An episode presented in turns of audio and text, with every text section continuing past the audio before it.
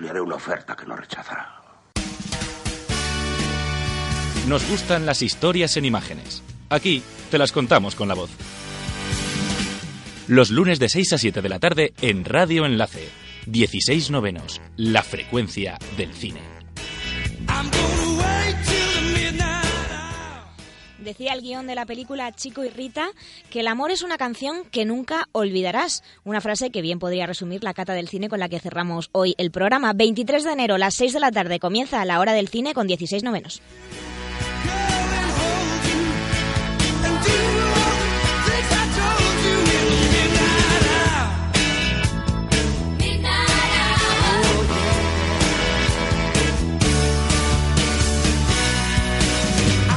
Las entradas de cine están cada vez más caras. Pero escuchar la radio es gratis. Los lunes a las 6 sintoniza la 107.5 y vive la frecuencia del cine con nosotros.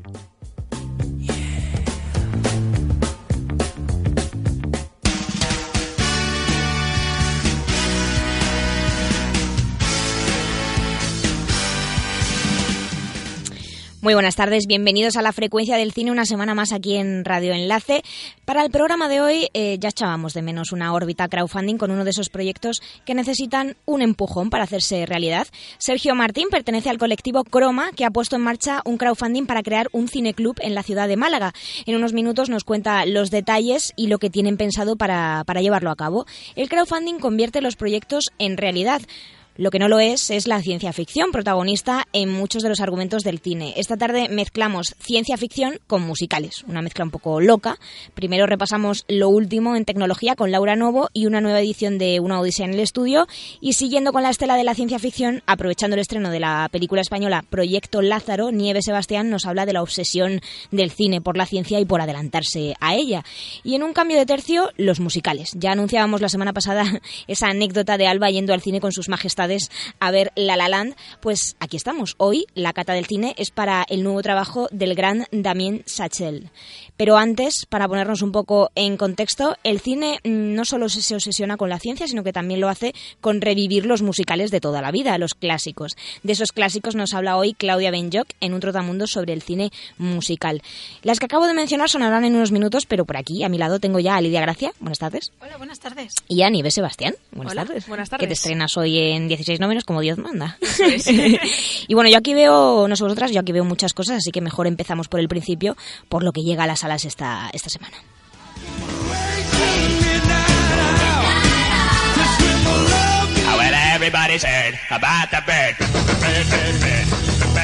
Tuitea con nosotros en arroba 16-novenos.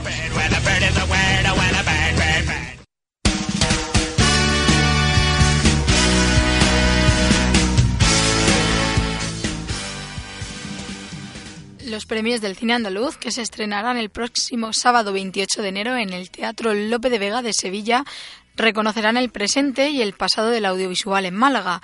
Los dos premios de honor en el Festival de Málaga Cine en Español, que este año celebra su vigésima edición y da el salto internacional hacia los films latinoamericanos. Y al cineasta Julio Diamante, que durante casi dos décadas dirigió la recordada y añorada Semana del Cine de Autor de Benalmádena. María Obama, la hija mayor del expresidente estadounidense Barack Obama, trabajará como becaria en la productora de cine de Weinstein Co. Se incorporará el mes que viene a su nuevo puesto en la oficina de Nueva York de la compañía tras las vacaciones que pasará junto a su familia en la ciudad californiana de Palm Springs. La joven, de 18 años, ya mostró su interés por el mundo del cine y la televisión. Hizo prácticas en la serie de HBO Girls y en la producción CBS Extant. Y ahora vamos con los estrenos de la semana. Múltiple, el esperado thriller psicológico del director M. Night Shyamalan, cuenta la historia de Kevin, un chico que sufre trastorno de personalidad múltiple. Dentro de él conviven 23 identidades diferentes, entre ellos un aspirante a diseñador de moda, un obsesivo compulsivo, un travieso niño de 9 años y una mujer de gran autoridad. Para hacer frente a su esquizofrenia, Kevin recibe la ayuda de la doctora Fletcher. El problema surge cuando algunas de las personalidades, personalidades más problemáticas dentro de Kevin urden un plan con un propósito misterioso. Un caso como este. Dentro del cuerpo de Kevin conviven 23 identidades. ¿Qué ha pasado? No os preocupéis. Él sabe por qué estáis aquí, pero no le está permitido tocaros. Lo sabe. El cerebro humano es el objeto más complejo del universo. Un individuo con personalidad múltiple puede alterar su química corporal con la mente. Alguien viene a por ti. ¿Qué pasará cuando libere todo el potencial de su cerebro? Que podrá transformarse sin ningún límite. La película de animación de esta semana es Valerina, de los directores Eric Summer y Eric Waring. Felicia es una niña que tras perder a sus padres vive en un orfanato en Inglaterra. Su pasión es la danza y sueña con convertirse en una bailarina profesional. Para conseguirlo se escapa con la ayuda de su amigo Víctor y viaja al pasado, al París de 1879. Allí se hará pasar por otra persona para conseguir entrar como alumna de la Grand Opera House y así luchar por tener la vida que desea. Billy Lynn drama americano dirigido por Ang Lee. Billy Lynn es un joven soldado de 19 años de edad que ha participado en el Escuadrón Bravo durante la guerra de Irak. Ha sobrevivido a una tensa batalla que ha tenido una amplia cobertura en los medios de comunicación. En su vuelta a casa son considerados como héroes por el Departamento de Defensa de los Estados Unidos y realiza una gira promocional por todo el país que termina en un espectacular show el Día de Acción de Gracias, mientras Lynn evocará los trágicos recuerdos de la guerra y la pérdida de su sargento en un tiroteo que te homenajeen por el peor día de tu vida. No puedo ni imaginarme por lo que has pasado. Tú sabes cosas que la mayoría jamás sabré, pero tu historia, Billy, ya no te pertenece solo a ti.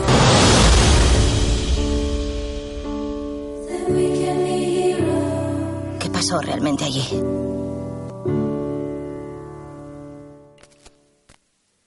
Diré tu nombre, drama dirigido por Sam Penn y protagonizado por Charlize Theron y Javier Bardem. Cuenta la historia de una doctora que vive en África realizando trabajos humanitarios, mientras que trata de soportar los conflictos violentos y gubernamentales que se dan en el país. En ese mismo lugar se encuentra otro médico en una situación similar, por lo que ambos tienen que unirse para afrontar eh, todas las decisiones que se les presentan. De cerca le sigue una periodista que retrata todas las vivencias de la pareja de médicos y Somnia dentro de tus sueños del director Mike Flanagan. Cody es un niño, un joven niño huérfano que vive en una casa de acogida y tiene pánico a quedarse dormido. Jesse y Mark son una pareja que deciden adoptarlo para darle un hogar. Sin embargo, pronto se dan cuenta de que lo que le ocurre a Cody no está relacionado con su turbulento pasado. Tiene pesadillas nocturnas que amenazan con acabar con su vida. Estos son el señor y la señora Hobson. Hola. Buenos días. Serán unos maravillosos padres para él. ¿Quién es? Nuestro hijo, Sean. ¿Y dónde está? En el cielo. Algo no va bien. Necesito averiguar más sobre los sueños.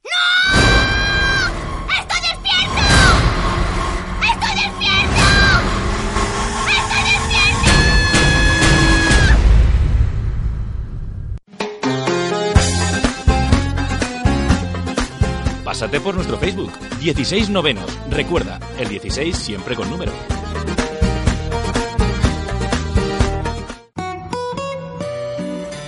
Una buena idea necesita recursos. Muchos creadores se adentran en la realidad de un camino difícil. 16 novenos te los presenta. Órbita Crowdfunding. Hoy en nuestra órbita crowdfunding, un proyecto que pretende crear un punto de encuentro para el cine en Málaga. Se trata del Cineclub Colectivo Croma, un lugar que se concibe no solo como un espacio para visionar películas, sino también para organizar eh, talleres, charlas y todo lo relativo al séptimo arte. Para explicarnos en qué consiste el proyecto, está con nosotros Sergio Martín, coordinador del Colectivo Croma. Bienvenido a 16 Novenos, eh, Sergio. Hola, ¿qué tal? Muchas gracias. Eh, Sergio, ¿cómo, ¿cómo pasa esto de ser una idea a transformarse en un proyecto crowdfunding? Bueno, es una idea que llevamos desde hace años intentando desarrollar desde el colectivo Croma, porque nuestra labor principalmente es eh, la difusión de, de la actividad cinematográfica aquí de la provincia de Málaga y, y vamos, lo que viene a ser el cine en general, ¿no? Entonces es una cosa que estaba siempre en nuestra mente desde el inicio de nuestra de, cuando conformamos el colectivo, ¿no? Y dándole vueltas, eh, viendo posibilidades de captación de socios y demás, creímos que, que la mejor forma, ¿no? Más actual de, de darle esa vuelta, ¿no? Esa, esa nueva ese nuevo toque, ¿no? Tan novedoso a lo que es el Cine Club, pues sería haciéndolo a través de una campaña de crowdfunding, ¿no? Lo que es la campaña de captación de socios. Eh, la sede, la sede que habéis elegido es el edificio Atenea, Ateneo, perdón, de Málaga. Eh, ¿Por qué elegisteis este lugar? Bueno, el Ateneo de Málaga es la institución cultural independiente más, más, más, antigua de nuestra ciudad, ¿no? Y la verdad es que es todo un referente a nivel cultural y social en Málaga y, bueno, está ubicado en el centro histórico. Entonces yo creo que es la mejor opción, ¿no?, de, de unir lo que es el presente, ¿no?, y el pasado de nuestra cultura eh, desde, este, desde este espacio. Eh, yo creo que el, vamos, el lugar en el que debería tener lugar este cineclub. Uh eh, el equipo del colectivo Croma, mm, bueno, ya tiene experiencia en organizar, eh, por ejemplo, vuestro propio certamen de cortos, ciclos de cine y festivales, eh, pero ¿está siendo más complicado sacar adelante una iniciativa como esta, un cineclub? Bueno, aquí es muy importante la participación del público y la participación de la gente y que se involucren desde el inicio. Entonces, eso sí siempre es más complejo porque no estás dándoles una, un producto ya cerrado, un evento cerrado, una actividad ya consolidada, sino que estamos hablando de, de, de hablar de proyectos futuros, ¿no?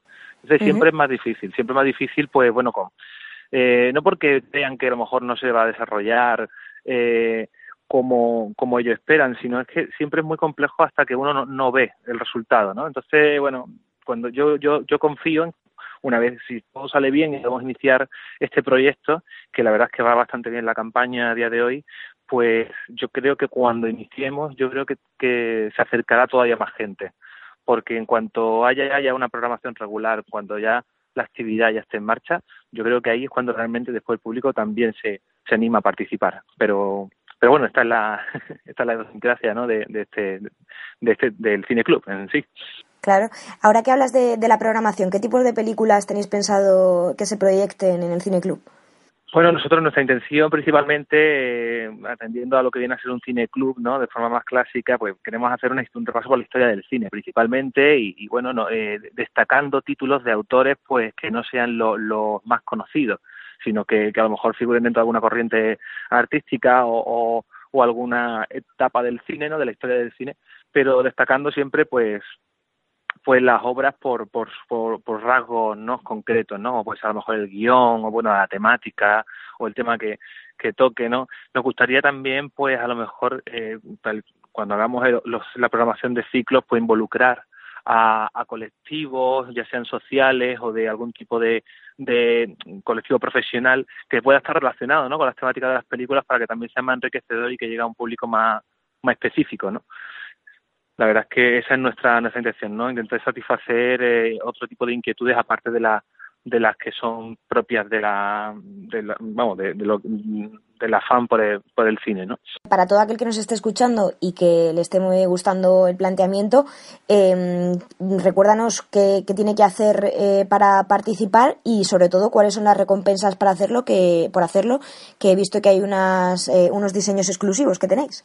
Sí, también. Eh, bueno, para participar principalmente, bueno, pues pueden acceder a, lo que es el enlace a la plataforma del CAMI desde nuestra página web, colectivocroma.com, o a través de nuestras redes sociales. Ahí tenemos el enlace que lleva directamente a la página de Berkami donde está ubicado el proyecto. Y para participar, bueno, pues hay una serie de, de como siempre, ¿no? En los crowdfunding tenemos varias, varias posibilidades, varias, varios tipos de aportaciones que van desde los 5 euros, que es simplemente pues una donación por, por gusto de que el proyecto salga adelante, que es verdad que, me consta que lo están haciendo personas que a lo mejor no residen en Málaga y no pueden disfrutar de, de, de, esta, de estas actividades. Y por, a partir de los 15 euros, ya 15 euros, ya se puede ya se puede formar parte del cineclub, ya que el cineclub tiene un carácter privado y, y el acceso a las proyecciones pues dependerá de si eres socio y mecenas del proyecto o no, ¿no? Entonces, a partir de 15 euros, que tienes una serie de, bueno, puedes asistir a, la, a, las sesiones, 25 euros que ya puedes participar activamente en lo que es la decisión, ¿no? Y tomar decisiones de lo que es la programación o, o montaje de, de, de, actividades paralelas, etcétera. Y después tenemos, pues, varias tarifas, ¿no? 30, 40 euros de, con, con que incluyen merchandising, ¿no? Eh, incluyen unos diseños exclusivos de, de, del diseñador Agu Méndez, ¿no? Que nos ha hecho unas ilustraciones muy chulas para el, para el cine club y, y que la puedan disfrutar en forma de camiseta o de bolsa, ¿no? Eh, para, también hemos abierto una posibilidad que, que la verdad es que nos gustaría que a ver si en, el último, en la última etapa esta de la campaña puede salir adelante, ¿no? Que es la de la de el micropatrocinio, ¿no? Es decir, que, que sean las empresas, empresas si pueden ser empresas culturales, empresas del sector audiovisual eh, o si no empresas de cualquier tipo que quieran apostar por el proyecto y para figurar en un futuro como colaboradores por una contribución de, de 200 euros o como patrocinadores por, con, con 500 euros. ¿no? Hemos puesto esa, esas dos opciones también dirigidas a empresas para, para poder también tocar ese sector y que yo creo que, que también es una forma de, enriquecer, ¿no? Que hay muchas empresas con inquietudes culturales y puede ser muy interesante. Eh, ahora que mencionas lo del micropatrocinio, eh, el crowdfunding en sí, el proyecto crowdfunding en sí, nosotros llevamos algunos programas, eh, siempre intentamos que, participe gente con proyectos para darles visibilidad. Desde tu opinión, ¿crees que el crowdfunding ha surgido como una iniciativa por, digamos, la crisis o el mal estado de la cultura o es real? Es decir, es algo que se siga y que vaya creciendo en, adeptos, digamos, en participación. Bueno, yo creo que, fíjate, eh, yo creo que en un principio surge, surge quizá por la situación, ¿no? Y por las nuevas formas también que tenemos de, de poder aportar proyectos, de, la de las redes, de, Internet. Yo creo que ahí el uso de, Internet y de, las redes sociales ha hecho también mucho en, en este tipo de, de crowdfunding, ¿no? En este tipo de financiaciones. La cosa es que si, si, si a día de hoy, que ya, que ya lo que es el boom del crowdfunding, mmm, como que ya se ha, ha mainado un poco, ¿no? Y, sigue funcionando y sigue en un montón de y siguen un montón de proyectos eh, financiados, siendo financiados por por este tipo de, de financiación colectiva, es porque es otro modelo, es otro modelo y es una, una oportunidad para para que la gente también se sienta parte de muchos proyectos. Yo creo que no tiene por qué a día de hoy tener relación con la crisis o con el momento económico que estamos viviendo, sino que también le da está dando la oportunidad a mucha gente de participar de eso, ¿no? Porque hay gente que quiere apoyar la cultura.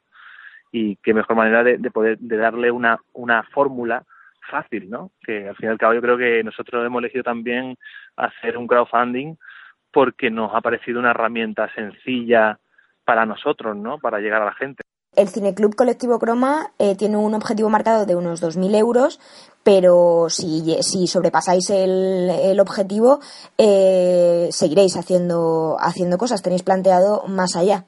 Sí, bueno, eh, nosotros queremos llegar a los 2.000 euros y en cuanto lleguemos a los 2.000 euros ya nos vamos a plantear abrir un objetivo mayor. En un principio dijimos de, de, de poder llegar quizás a los, a los 5.000, pero como eso ya lo creo bastante complicado, vamos a intentar llegar a los 3.000 sencillamente lo que vamos a poder hacer si, si tenemos más más mecenas de, de los que, bueno, de, de 2.000, ¿no? Eh, superamos esa cantidad, eh, siempre que lo superemos vamos a poder programar más películas, es así de sencillo. Porque ya que el, esta, esta cantidad estará destinada principalmente al coste de las licencias de proyección, eh, cuanta más financiación recibamos, mayor posibilidad tenemos de programar eh, cine. Eso es así, así de sencillo en ese sentido, ¿no? Y bueno, evidentemente, pues tendremos alguna. Hoy, a ver, en esta semana queremos anunciar también alguna alguna mejora de las recompensas para nuestros mecenas y, y si, si esta cantidad pues se sobrepasa y podemos llegar un poquito más, avanzar un poco más, llegar un poquito más arriba. Pues eh, Sergio Martín, muchísimas gracias por haber participado hoy en, en 16 novenos, toda la suerte del mundo con esos días que os quedan de, de, campaña y sobre todo para lo que viene después, que es organizarlo todo. Claro, claro, hay que ponerlo en marcha. Pues muchas gracias, Sonia. La verdad es que encantado de estar con vosotras. Gracias. Venga, gracias a ti. Cine, cine, cine, cine. Más cine, por favor que todo en la vida es cine, que todo en la vida es cine y los sueños, cine son.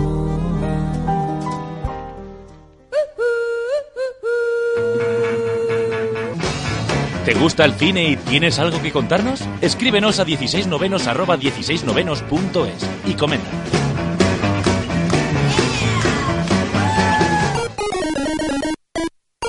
Una odisea en el estudio.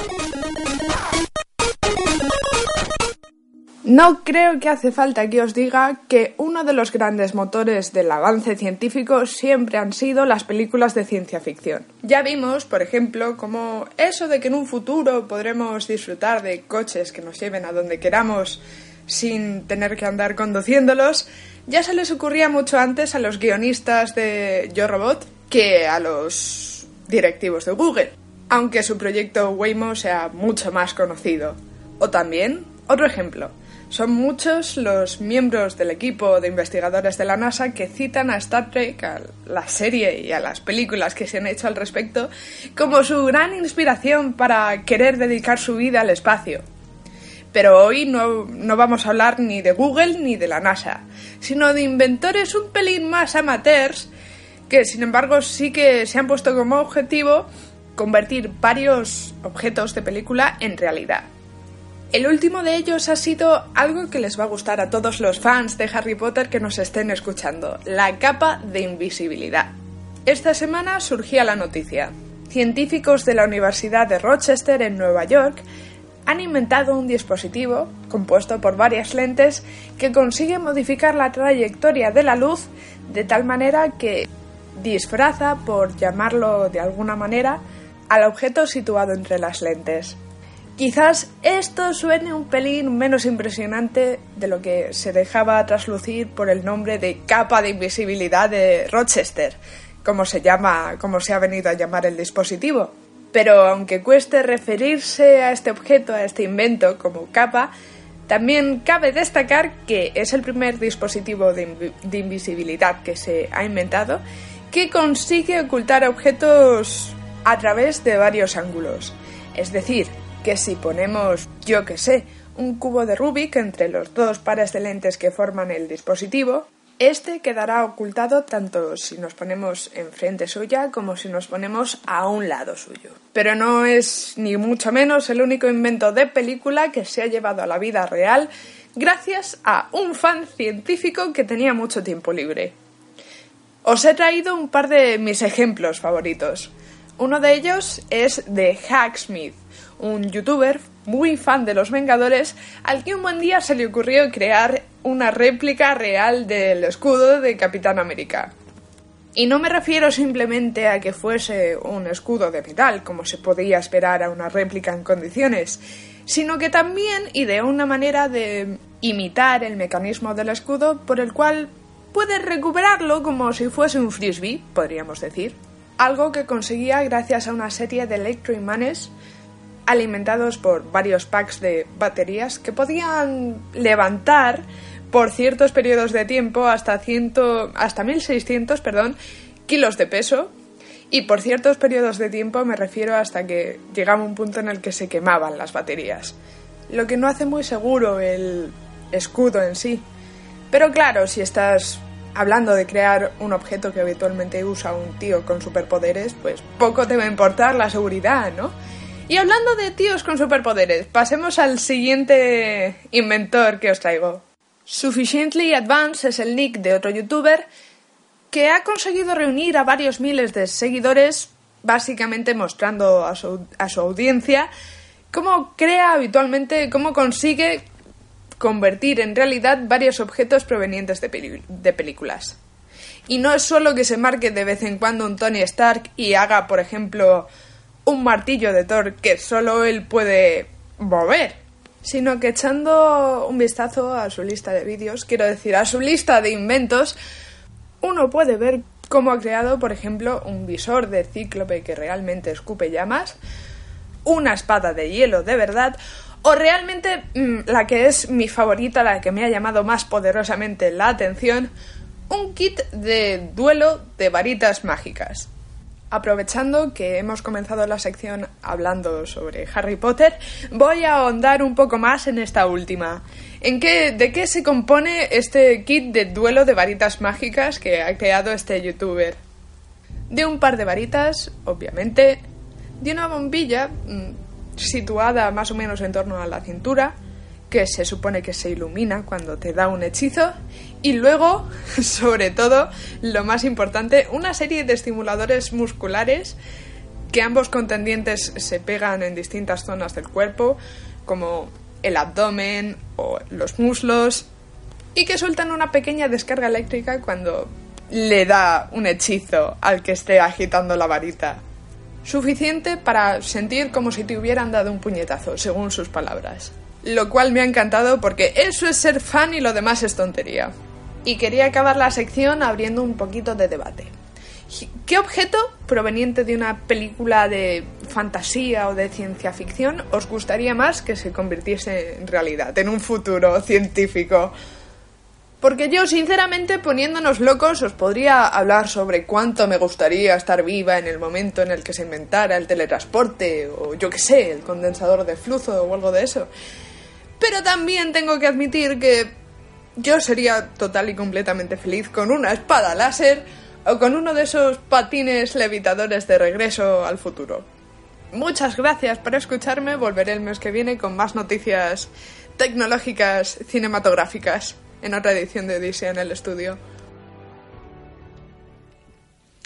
Bueno, yo no sé si vosotras tenéis vuestro objeto. Mm, Yo estaba pensando, bueno, no sé qué es el condensador ese que ha dicho Laura, que nos lo explique en el próximo programa, porque nos hemos quedado un poco locas.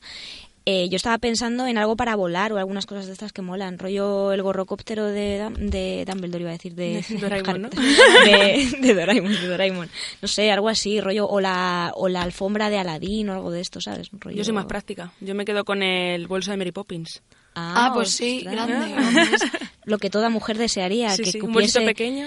Un, un perchero, ¿no? En, Bueno, eh, lo del perchero, pero bueno, a lo mejor para no hacer tanto Tetris en el bolso no estaría Sí, mal. sí. Oye, pues no lo había pensado, sí, en realidad sí. Pues sí, yo creo que un objeto de esos prácticos, aunque bueno, yo lo de la capa de invisibilidad lo quiero probar porque je, me Hombre, es que eso yo creo que no hay humano sobre la faz de la Tierra que no lo quiera. O sea, Correcto, correcto. Pues sí, ¿para qué lo quieres? A ver, ¿Para qué no lo quieres? Claro, para cosas sucias, como siempre. Sucias. Bueno, bueno, bueno. Y bueno, hablando de inventos y de cosas, eh, bueno, ya Laura no nos ha puesto en contexto de cosas que, que el cine se obsesiona e inventa, ¿no? Eh, a raíz de la ficción. Pero hay cosas con las que se sigue obsesionando que son eh, dudas que tiene el ser humano. Vamos a repasarlas ahora con Nieves Sebastián.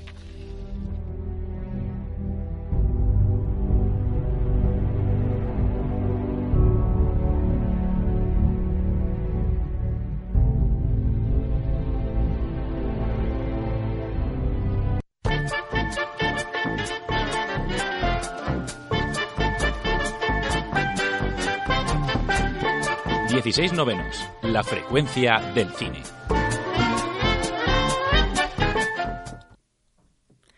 Resucitar de entre los muertos. Eso es lo que propone Mateo Gil en la película que acaba de estrenar, Proyecto Lázaro. La historia se desarrolla en el año 2084, cuando el primer ser humano vuelve a la vida de entre los muertos después de sufrir un cáncer de garganta terminal. Y es que cuando el protagonista, interpretado por Tom Hughes, descubre que va a morir, recurre a la criogenización, es decir, a congelar su cuerpo. Bueno, como muchos aseguran que hizo Walt Disney, aunque de este rumor ya hablamos otro día si acaso. El tema que plantea el film es resucitar, sí, pero ¿a qué precio? ¿Puedes recordar? ¿Recuerdas tu vida? Esa angustia nunca desaparece. El futuro de la medicina está en nuestras manos. Lázaro, levántate y anda. Vas a ser la persona más famosa del planeta. Sigue sin responder. Porque hablando de criogenización, no hay muchos avances. De hecho, en la actualidad no es un proceso reversible y solo puede aplicarse a personas legalmente muertas. Y a raíz de la trama de este filme nos preguntamos, ¿por qué tiene ese interés el cine en especular con la ciencia? Son muchas las películas que han tratado temas científicos sin tener evidencias empíricas sobre los mismos. Kilómetros por hora. El desplazamiento temporal ha ocurrido exactamente a la 1 y 20 cero segundos. Por Dios, Doc, has desintegrado a Einstein. Cálmate, Marty, no he desintegrado nada. La estructura molecular de Einstein, como la del coche, está completamente intacta. Entonces, ¿dónde demonios están? La pregunta apropiada es ¿cuándo demonios están? Verás, Einstein se acaba de convertir en el primer viajero en el tiempo del mundo. Lo he enviado al futuro. En 1985, Robert Zemeckis se aventuró a hablar sobre los viajes en el tiempo a través de la archiconocida Regreso al futuro. Pero efectivamente eran eso, especulaciones. Además de que hasta el momento no se han podido realizar viajes al futuro de más de unos segundos por temas de física sobre el espacio y tiempo en viajes espaciales donde yo ya no me meto, el director estadounidense vaticinó que en el año 2015, al que viajaban en la película, los coches volarían. Y de momento, que yo vea, siguen pegados al suelo. El tema de los coches eléctricos, que bueno, ahí hemos mejorado, ¿no? Pero Sí, eso bueno. de levitar y esas cosas, lo que venimos diciendo de la capa esta de Aladín, no, no, No, mola. habrá que seguir avanzando. A lo Habrá. mejor el próximo botoncito es para que vuelen. Pero bueno, también a favor de CMX hay que decir que otros de sus pronósticos sí que se han cumplido, como la posibilidad de realizar videoconferencias o que exista el cine en 3D. Y en otro orden de cosas, la mente humana, ese tema que tanto gusta a los directores de cine. Por ejemplo, Moon, película en que un hombre está realizando una misión en la Luna y en el momento menos esperado aparecen en escena elementos como la clonación y la implantación de recuerdos. Es de esas películas que merece la pena ver un par de veces para entenderlas del todo y no dejar escapar ni un detalle. Pero si hablamos de la Luna, y en concreto de la llegada del hombre a su superficie, hay que concederle el mérito al cineasta francés Georges Méliès, que pronosticó el alunizaje en su película Viaje a la Luna en el año 1902. Y no fue hasta 1969, 67 años más tarde, cuando un ser humano fue capaz de pisar el suelo de este satélite. Seguimos en el espacio. E.T. Mi casa, teléfono, mi La mítica ET, Alien, Men in Black, Contact, Mars Attack, la lista de películas en las que aparecen extraterrestres es interminable. Parece que hay un grupo de cineastas que siguen creyendo que hay vida más allá del planeta Tierra, y hasta que sus ojos lo vean han pensado que la mejor manera de esperar es llevar la versión que tienen en la cabeza de estos seres a la gran pantalla. Y volviendo al tema de los recuerdos, aunque en este caso hablamos de eliminarlos, tenemos Eternal Sunshine of the Spotless Mind, o en su traducción al español, mucho menos poética, Olvídate de mí. Eso, lo de las traducciones ya es otro tema también. en un marco de relaciones de pareja se introduce el tema de la eliminación de recuerdos. Y es que, en la película, la manera de superar las relaciones fallidas es borrar los recuerdos de la mente. Una técnica que hasta el momento la ciencia no ha conseguido materializar. Empezaremos por sus recuerdos más recientes e iremos retrocediendo. Cada uno de nuestros recuerdos tiene un núcleo emotivo y una vez erradicado ese núcleo, empieza su proceso de degradación. Cuando despierte, los recuerdos que hemos detallado estarán marchitos y habrán desaparecido. Como los de un sueño al despertar. Y hablando de ciencia, no podemos dejar de lado la paleontología y las supuestas aportaciones que ha realizado a la industria del cine. Atención. Hace 100 millones de años había mosquitos, como hoy en día. Y también como hoy en día se alimentaban de la sangre de los animales, hasta de los dinosaurios. A veces, después de picar a un dinosaurio, el mosquito aterrizaba en la rama de un árbol y quedaba atrapado en la savia. Con el paso del tiempo, la savia se endurecía y quedaba fosilizada, como los huesos de los dinosaurios, conservando el mosquito dentro. Esta savia fosilizada, que llamamos ámbar, esperó durante millones de años con el mosquito dentro hasta que llegaron los científicos de Parque Jurásico. Utilizando técnicas muy avanzadas, extrajeron la sangre conservada del mosquito y... ¡Premio! ADN de dinosaurio. Pues esa es exactamente la técnica empleada para generar a estos seres en Jurassic Park.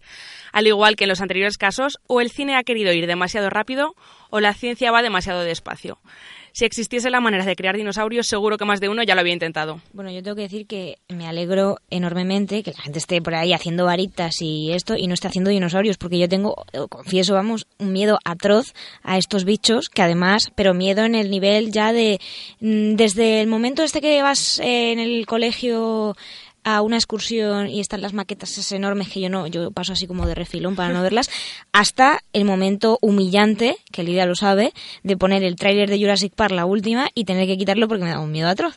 O sea que yo, por mi parte, agradezco que a nadie se le haya ocurrido crearlos todavía. No sé si, bueno, a Lidia este tema le da mucho miedo y por eso está callada, ¿verdad? Porque el tema este de la muerte y estas cosas. Sí, a mí este no me... Perdón, no voy a comentar mucho al respecto. Te da respetillo. Sí, me da respetillo. Pero a mí me parece genial que el cine se atreva con este tipo de cosas y luego acierte, ¿sabes? Porque... Sí, luego con algunas acierta, que en realidad es lo sorprendente. Claro, que eso lo hablamos, además lo hablamos en un, en un programa sobre que hablábamos de mm, las distopías, ¿no? Y las cosas que el cine ya predijo y que en realidad existen. O sea, a mí esto me parece un tema muy, muy interesante, es que yo soy muy friki de la ciencia ficción. Sí, Yo recomiendo que para superar la fobia a los dinosaurios veáis la, la, escena en la que nace el dinosaurio del huevo. Es muy cookie. no puede no gustaros. O sea que... eso no... Esa no da miedo. Eso no da miedo. No, o sea, no, a mí es que lo que me da miedo es verlos ahí. No sé, yo las cosas que miden como mil veces más que yo, pues me dan, que no es muy difícil, pero me dan como mal rollismo. Y bueno, lo que no da mal rollismo es eh, la pedazo de sección que se han marcado. Bueno, primero Claudia con ese trotamundos musical que se va a venir arriba, ahora lo vamos a escuchar con las bandas sonoras. Y luego, por supuesto, la esperadísima La La Land, que luego comentamos también. Todo el contenido de 16 novenos en www.16novenos.es.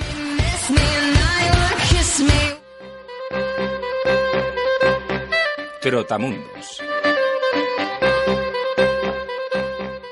City of stars, are you shining just for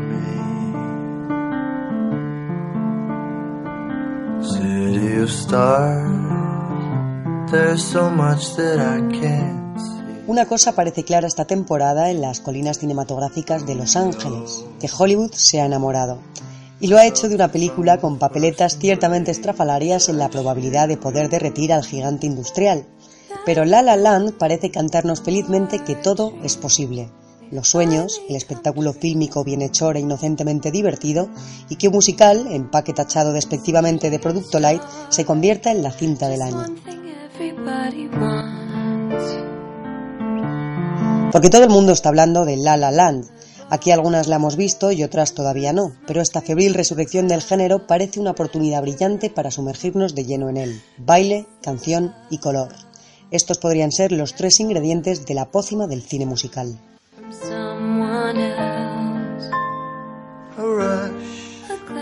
Aunque el cine musical es una raza particular, se asocia demasiado a tramas sin enjundia o sensibleras y a barrocos banquetes visuales llenos de volantes, maquillaje y charol. Pero si uno de verdad se para a pensarlo, descubre que el cliché no es sino la superficie de un estilo y una forma de hacer películas que alcanza muy variadas capas de profundidad. Así pues, ¿qué traemos exactamente en este Trotamundos? Pues un recorrido locuaz y desordenado por la historia de los musicales, que con su innata simpatía han acogido siempre en su seno a clásicos, homenajes, experimentos, dramones o excentricidades por igual. Los films elegidos son solo unos pocos representantes, desde mi gusto más personal, de ese rico cóctel que ahora parece haber vuelto a poner de moda La La Land. Lillian Russell. Well, what was the matter with my picture? Well, as you must know, we got a lot of votes from the farmers with the picture of a prize heifer. Oh, you.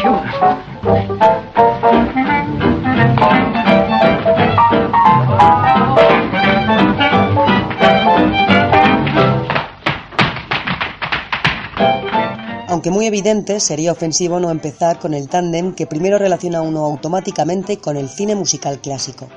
Trabajaron juntos en una serie de 10 películas durante el esplendor de la Golden Age, desprendiendo su química y virtuosismo coreográfico en obras como Sombrero de Copa o Roberta. Rey y reina del swing por excelencia, Ginger Rogers y Fred Astaire, o la sensualidad y la clase, como llegó a definirlos la propia Catherine Hepburn. Si bien Rogers fue la más recurrente pareja de baile del señor Astaire, yo me quedo con la impresionante escena de claqué que se pega con Rita Hayworth en la adaptación de Broadway You Were Never Lovelier. Allí, la célebre actriz de Hilda, que venía de una familia de bailadores flamencos españoles y todavía no era muy conocida, hacía alarde de su agilidad de piernas a taconazo vivo.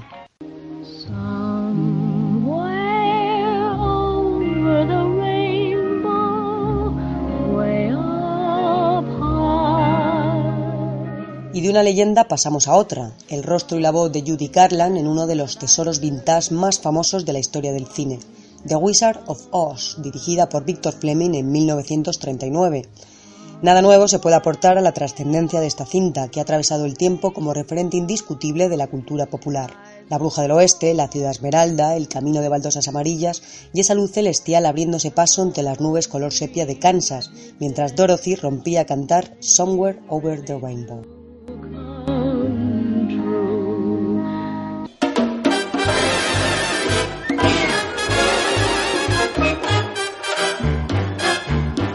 Avanzamos ahora a la década de los 50 con una aportación al género que retuma magia de Hollywood por los cuatro costados, Guys and Dolls del maestro Joseph L. Mankiewicz. Yo recuerdo verla en DVD hace años y mantener las dos horas de metraje una inquebrantable sonrisa en la cara. El diseño de producción espléndido, la vibrante fotografía en Technicolor y un argumento bien calibrado volvían esta historia todo un gozo para los sentidos algo que coronaba su estelar cuarteto protagonista, Marlon Brando, Jean Simon, Frank Sinatra y Vivian Blaine.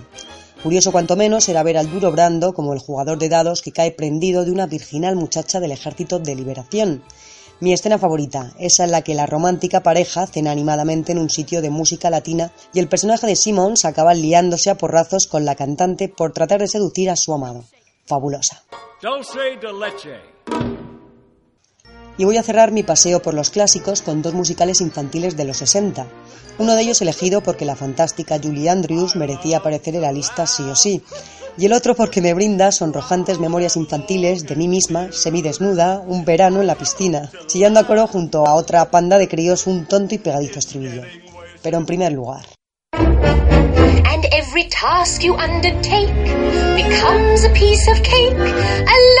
A spree. It's very clear to see that a spoonful of sugar helps the medicine go down, the medicine go down, medicine go down. Cualquier persona que se precie de haber tenido una infancia lógica ha cantado alguna vez la frase de la píldora de Mary Poppins, una frase que supongo debido a la traducción al castellano siempre me pareció que tenía ciertas connotaciones psicotrópicas, lo que la vuelve todavía mucho mejor. Ahora yo solo puedo sentir un poco de inquietud por Emily Blunt, que aunque es una intérprete estupenda, no sé yo si debería haber aceptado el engorroso encargo de volver a dar vida a la niñera más famosa del cine. To toot. He knows a song will move the jungle on. Chitty bang bang, chitty chitty bang bang. Chitty bang bang, chitty chitty bang bang. Chitty bang bang, chitty chitty bang bang. Chitty bang bang, chitty chitty bang bang. Oh, you pretty chitty bang bang, chitty chitty bang bang. We love you. Un instinto natural me repite por dentro que Chitty Chitty Bam Bam era en realidad una película bastante cutre, a la que el tiempo debe de haber maltratado sin piedad.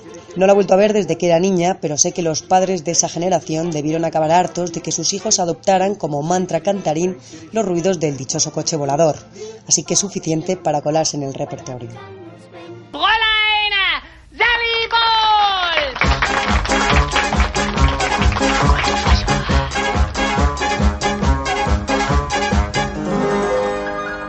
clausuramos las producciones infaltables en los 70 con Cabaret y una de sus secuencias más famosas, el momento del Mein Heart que entonaba Lisa Minnelli con esa voz suya que tanto remitía a haber sido modulada por generosas dosis de tabaco y alcohol.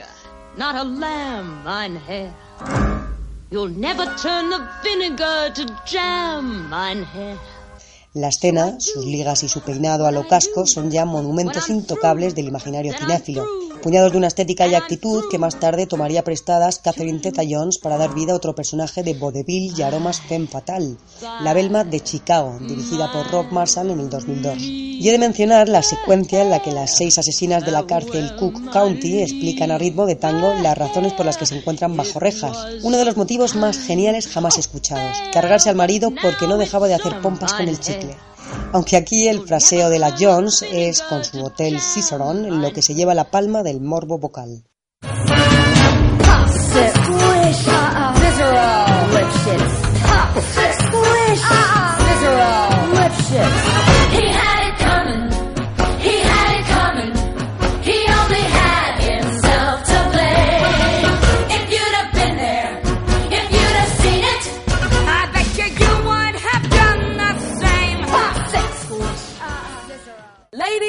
Gentlemen, welcome.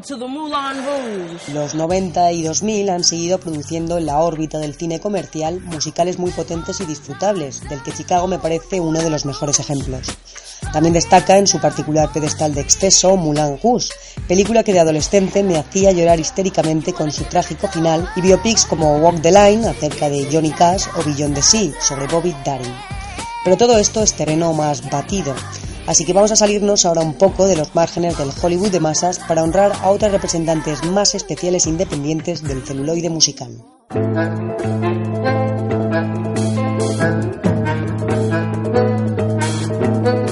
A la directora Sally Potter le dio en el año 1997 por realizar un curioso ejercicio de metacine en el que imágenes y música gravitaran en torno a la más sensual y elegante de las danzas, el tango. Y no solo eso, para llevar al extremo su homenaje se convirtió a sí misma en protagonista y aprendió a bailar reclutando como el más perfecto de los acompañantes al tanguero Pablo Verón.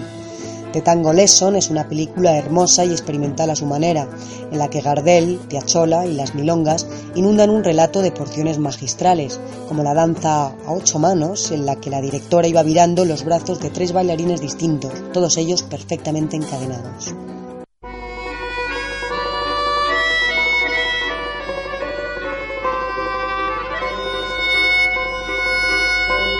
Por otro lado, que los franceses hacen cualquier clase de cine endiabladamente bien es una verdad universal, y no iban a ser menos con las películas musicales. Ahí están para corroborarlo La Bien Gauche, o más allá por los 60, uno de los musicales románticos más emotivos del género, Los Paraguas de Cherburgo.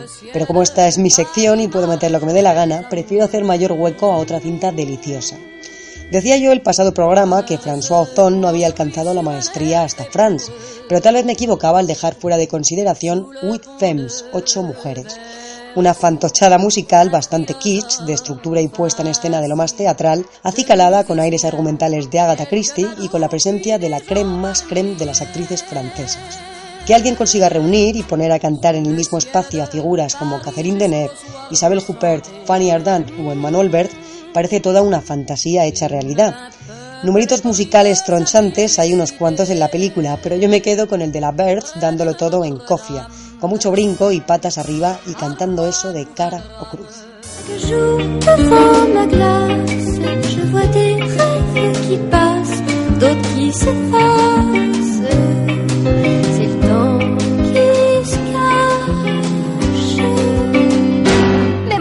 Moi je vis ma vie à pile face, mes émotions à pile face, chaque sensation à pile face, sans hésitation. Un coup je passe, un coup je casse. I've seen it all. I have seen the trees. Y me reservo para el final un mazazo seco al alma, la obra maestra de Lars von Trier, Dancer in the Dark. El director, de conocida preferencia por temáticas de alta sexualidad y violencia implícita, realizó en el 2000 este film devastador, en el que la cantante irlandesa York interpretaba a una mujer ciega enamorada de los viejos musicales de Hollywood. Con uno de los finales más desgarradores que recuerdo, la película es el más apoteósico ejemplo de que el musical también puede ser un género cinematográfico de traumático calado emocional.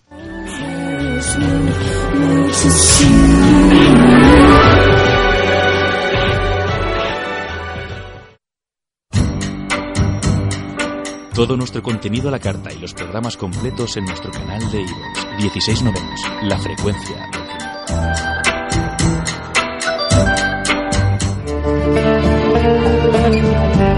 cine. La cata del cine. Dos opciones. O sigues mis reglas o sigues mis reglas, capichi. Gracias. ¿Puedo dar otro tono? No, no, está bien. Gracias, gracias. La duda que surge en toda película con una expectación pasmosa es si es para tanto, si Damien Chazelle es para tanto. Pues queridos radioyentes, así es. Esta vez no ha sido caldo de cultivo de ninguna decepción. Yo de veras que lo temía, pero fue aparecer el cartel de Cinemascope escrito en letras bien grandes y sonar las primeras notas de la banda sonora que previamente me había estudiado y se me pasó todo. Me metí de lleno en una película que no deja de crecer y que conquista a medida que avanza el largometraje. Había escenas que pensabas de una forma por el tráiler, pero entendiendo la historia en su totalidad, se desfiguran para crear otro sentido totalmente distinto. Y advierto una cosa, La La Land, la ciudad de las estrellas, es una película para soñadores, para personas que viven más en las nubes que en suelo firme. Por ello, prevengo a todas esas personas que les guste el cine más crudo o patochadas de acción que se abstengan de pasar un mal rato. Yo personalmente creo que encajo completamente con el perfil amante de este tipo de películas. Ya no solo porque me encanten los musicales, que oye, puede gustarte si odias Los Miserables o Siete novias para siete hermanos, porque no cansa, pero la película más que película es una canción, una canción de dos horas y pico, sí, pero no porque no paran de cantar, que sí que paran, tranquilos, sino porque expresa un sentimiento tras otro, sin respiro, manteniendo al espectador reflexionando sobre un tema tan bonito como es el amor. Absolutamente todo está medido para conseguir que nos veamos reflejados en los dos protagonistas, intentando impregnarnos de la felicidad que desprenden.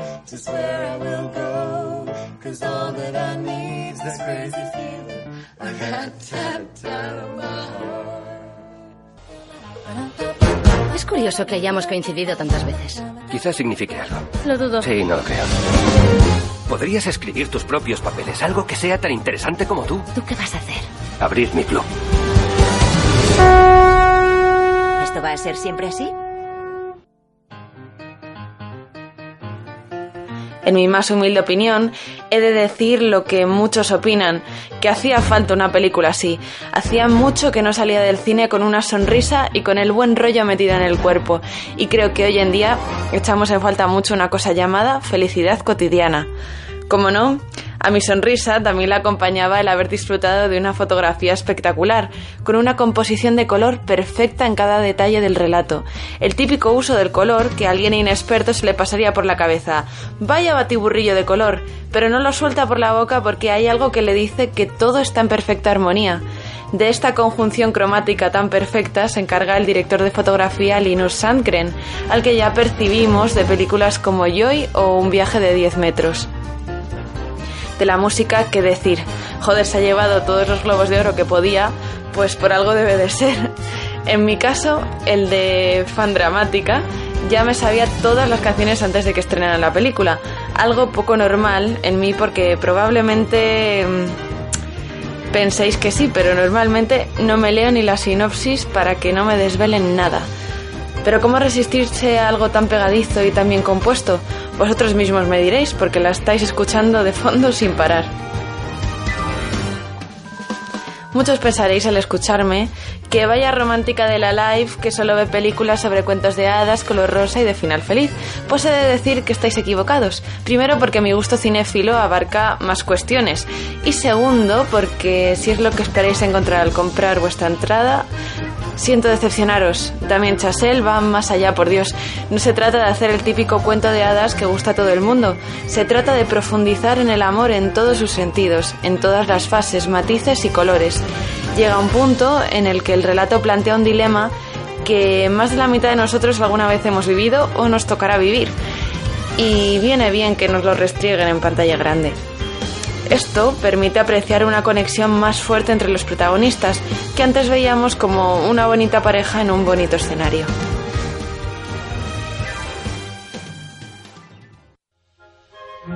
A ver, ¿cómo vas a ser tú revolucionario siendo tan conservador? Te aferras al pasado, pero el jazz habla del futuro. Tal vez no soy tan buena. Eres buena. Tal vez no. Es un sueño imposible. Este es el sueño. Es conflicto, es compromiso, es pura, pura emoción.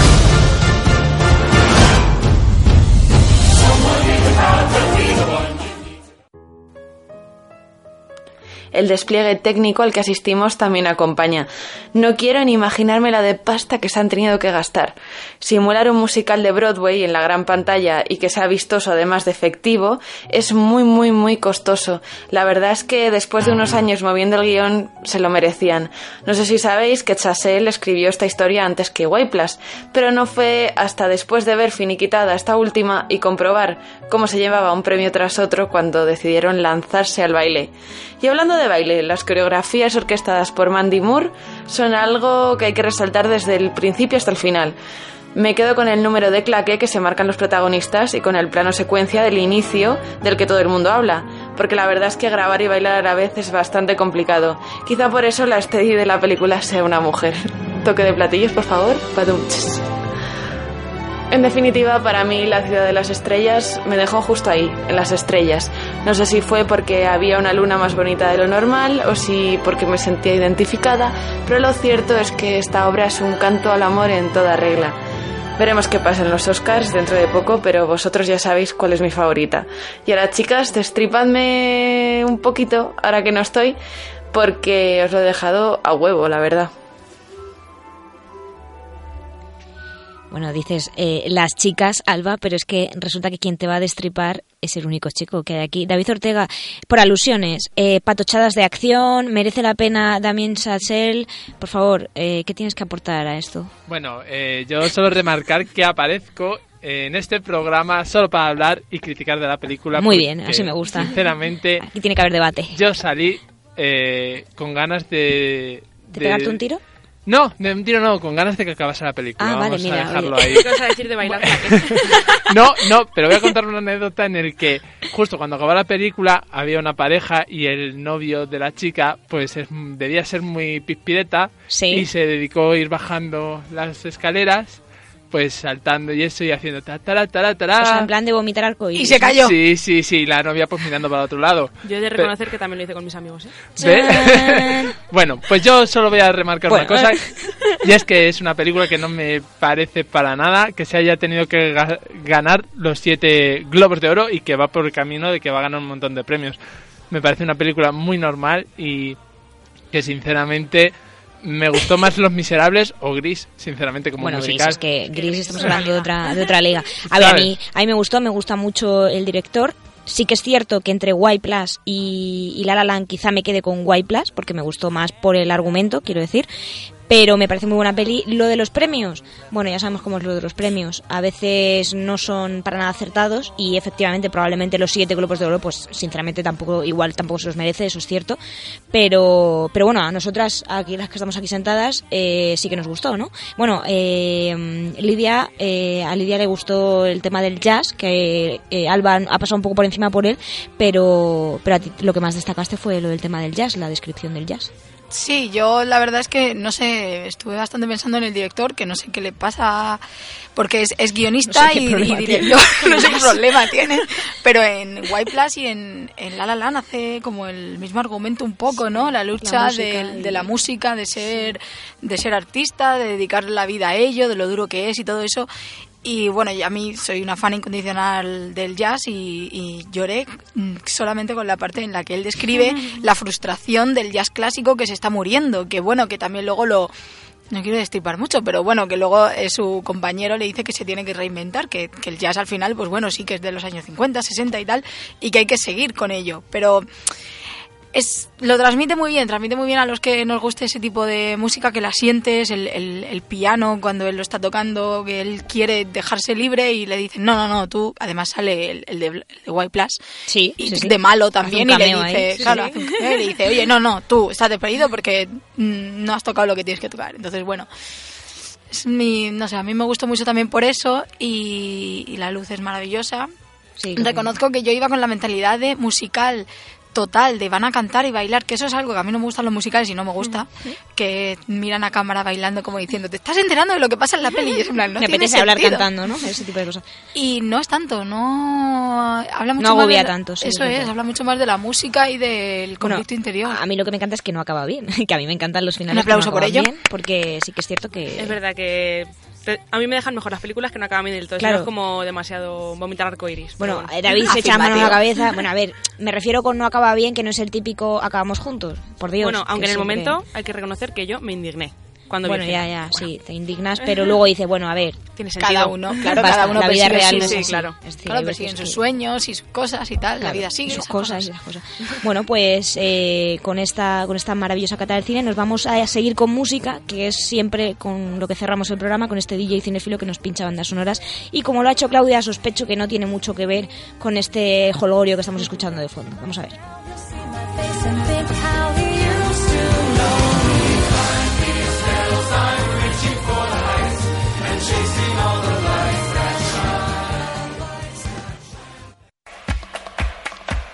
Somos 16 novenos, la frecuencia del cine de Radio Enlace.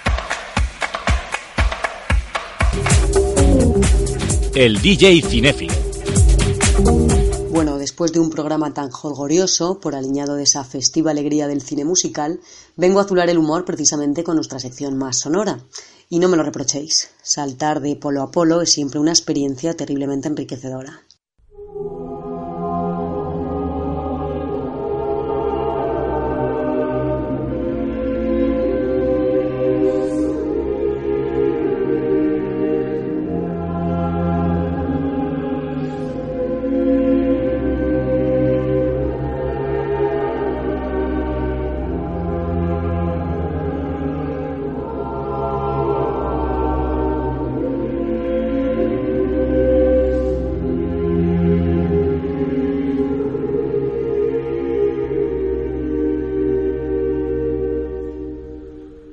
Esta pieza de reminiscencias eclesiásticas que escuchamos pertenece a la banda sonora de la controvertida y siempre discutidísima The Tree of Life, dirigida por el singular autor norteamericano Terrence Malick. Es imposible desmarcarse de dar alguna opinión sobre una película que desde su estreno nunca ha cesado de suscitar debate. Calificada de pretenciosidad infumable por algunos, yo tiendo más a embarcarme en el buque de sus acérrimos defensores. Porque sí, también la consideré un hermoso poema visual y un valiente y conmovedor ejercicio de cinematografía fuera de cánones, algo que dentro de la filia fotocopista de Hollywood es cuanto menos apreciable. Esta partitura, con todo su eco de himnos y salmos, está firmada por el compositor John Travener y se llama precisamente Funeral Canticle, canto fúnebre.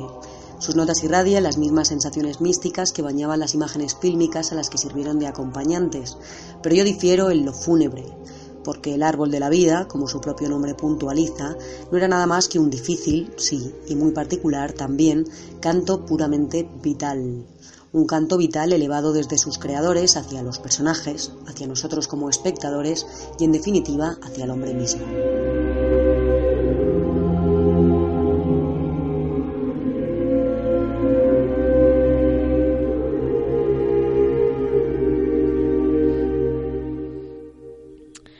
Pues nos ha fastidiado el jolgorio con esta solemnidad que venimos diciendo.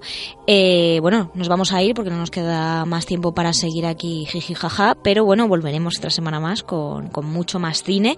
Y eh, bueno, me aprovecho para despedir a Claudia Benyoc y a Alba Sánchez, que no están hoy aquí, pero han hecho estas maravillosas secciones, y a las que sí que están aquí, Lidia Gracia. Muchas gracias. Hasta la semana y, que viene. Y Nieves Sebastián, que se ha estrenado ya en 16 novenos. ¿Qué tal? Muy bien, muy bien, encantada con la experiencia. Seguimos entonces en ello. Seguimos. Y bueno, una servidora Sonia Rodríguez que se despide. David Ortega estuvo en el control técnico, como siempre, bien atento. Y atención a todos nuestros oyentes, que esta semana empieza la Cutrecon. Así que eh, empaparos de ese cine friki que nos hablaba, del que nos hablaba Carlos Palencia la semana pasada. Hasta la semana que viene, aquí en 16 novenos.